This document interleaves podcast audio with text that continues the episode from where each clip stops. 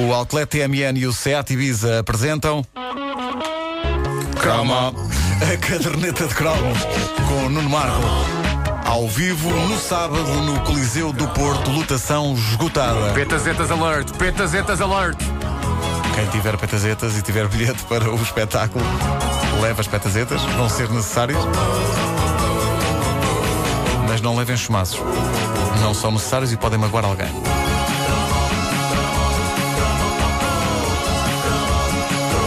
Eu gostava que alguém, talvez alguém entendido em moda, mas gostava que alguém me explicasse aquela que foi a mania mais enigmática da moda dos anos 80, os enxumaços. Pá, que flagelo. Alguém me explica qual era a intenção daquilo? Eu posso avançar com uma teoria. Eu acho que toda a gente queria ficar com o físico de nadadora de alta competição. Verdade, talvez acho sim, que era isso, talvez acho que era sim, isso. talvez Sim, sim. A verdade é esta: basta analisar meia dúzia de telediscos da década de 80 e um ou dois filmes da época e eh, eh, constata-se que, de facto, investiu-se muito em fazer com que os ombros de uma pessoa parecessem muito, mas muito maiores do que eram. Os enxumaços ainda hoje não nos abandonaram. Aliás, uma das minhas grandes angústias é encontrar casacos com pouco enxumaço nos ombros, eh, porque por muito pequenos que sejam hoje em dia, eu ainda acho que são grandes. A mim parece-me pouco natural e até doentia a ideia de apostarmos nos casacos para parecer que temos ombros melhores do que realmente temos. Eu acho que devemos orgulhar-nos dos nossos ombros e não é só isso. Nós muitas vezes, quando vestimos um casaquinho de melhor qualidade, é para estarmos a notas numa festa, numa ocasião social. E muitas vezes, não no meu caso, que sou casado e feliz, mas muitas vezes a ideia é impressionar o sexo oposto e tentar, em alguns casos, que aconteça magia nessa mesma noite. Ora, o enxumaço no ombro do blazer é muitas vezes publicidade enganosa, porque depois a pessoa não vai fazer amor de blazer. Quer dizer, tudo é possível, mas há sérias hipóteses da pessoa ter de se despir e revelar que afinal de contas não tem uns ombros por aí além. E, hum, e pronto, eu acho isso mal. Acho isso mal, é uma coisa que me massa. Portanto, mesmo antes de qualquer outra coisa, a, a mulher pode sempre dizer isso, mirrou, referindo-se, no entanto, Aos ombros, aos ao ombros, claro, claro que sim. Os enxumaços de ombros são uma invenção quase tão ridícula como um enxumaço para a zona do eh, baixo ventre de um indivíduo. Tudo o que enxumasse, massa-me. As coisas palavras. espera aí, mas espera aí, mas, mas usava-se isso? Não, isso não. Ah! Estou aqui a supor. mas É tão ridículo como, Ele viu como aqui isto. uma oportunidade de negócio. Sim, sim, sim, sim, sim. Com quilha. Mas tudo o que enxumasse massa-me é uma das minhas máximas. E poderão dizer, ah, mas to- no que toca aos Wanderbrás, isso já não te chateia. Isso E eu acho respondo, positivo. Sim, só que isso não enxumaça. O que isso faz é arrumar partes do corpo de Oh. uma forma atrativa. Ah. Arrumar é uma coisa, enxumaçar é outra. Claro que sim. Enx- enxumaçar é querer ser o que não se é. Arrumar é organizar o que se tem de uma forma criativa. Muito bem. Muito bem. Nos anos 80, os enxumaços roçavam a mais pura demência. Havia casacos com ombros tão brutais que quase seria possível um ser humano servir de poleiro a várias famílias de pombos. Havia ali espaço para clãs inteiros de aves ficarem pousadas ali. E a verdade é que As aquilo. aves não são clãs, são bandos. São bandos, Ah. parecem bandos. Bom, eh, aquilo parecia boa ideia na altura. Eh, era de facto a época do sucesso e a questão dos enxumaços é uma das melhores ilustrações disso. Eram, eram grandes, eram, eram tão grandes. Muitas vezes não pareciam tão grandes, porquê? Porque faziam parte de casacos vestidos por pessoas que usavam o cabelo grande, o chamado big hair, não é? Daquela altura. E isso acabava por relativizar o tamanho do enxumaço. Disfarçava um bocado. Tipo, ei, que grande cabelo! Os Bon Jovi tiveram essa, essa Claro, fase. sim, Os claro, enxumaços claro e aquele Claro cabelo sim. gigantesco. Por muito que se disfarçasse, os enxumaços eram grandes. Eram enxumaços que, se fossem retirados dos casacos e colados a um cabo, podiam perfeitamente servir de guarda-chuva.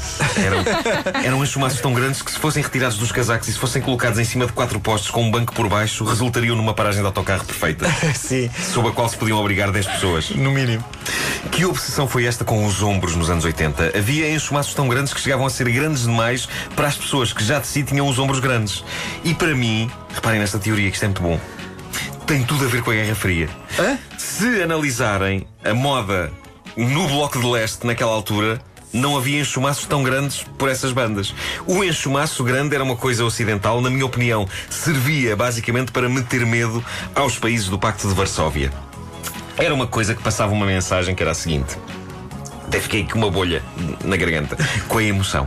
Ah, a mensagem que o enxumaço passava era a seguinte: Pessoal, não se metam connosco, não é só o Stallone e o Schwarzenegger que são armários, todos somos. Olhem para os nossos ombros. Toda a gente aqui tem caparro, até as miúdas.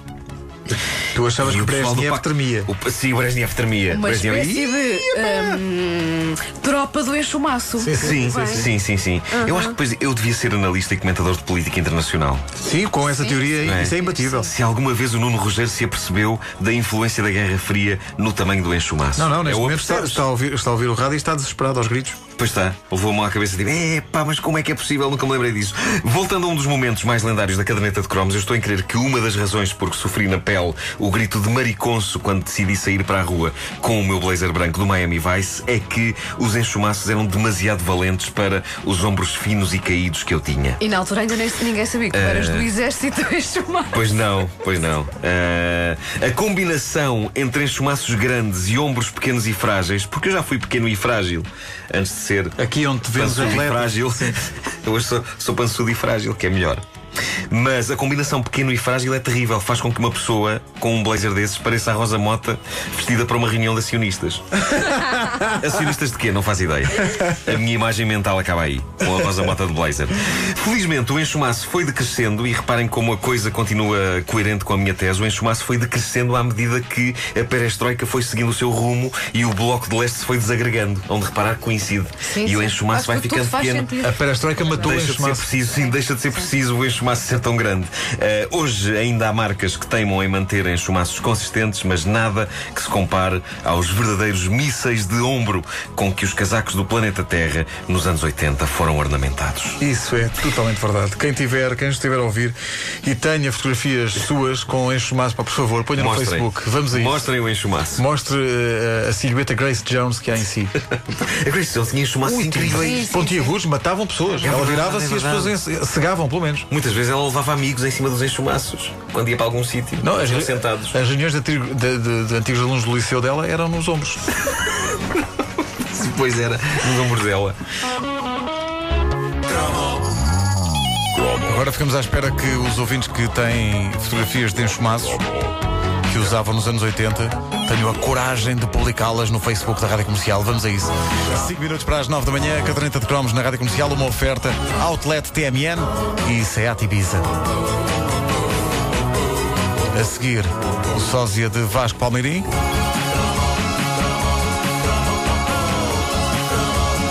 Muito bem posto. É assim mesmo. É o ele, sósia. ele é que é meu sócio. Claro, é, é a forma correta de colocar a questão. Quem quem é que é mais velho? Rádio Comercial.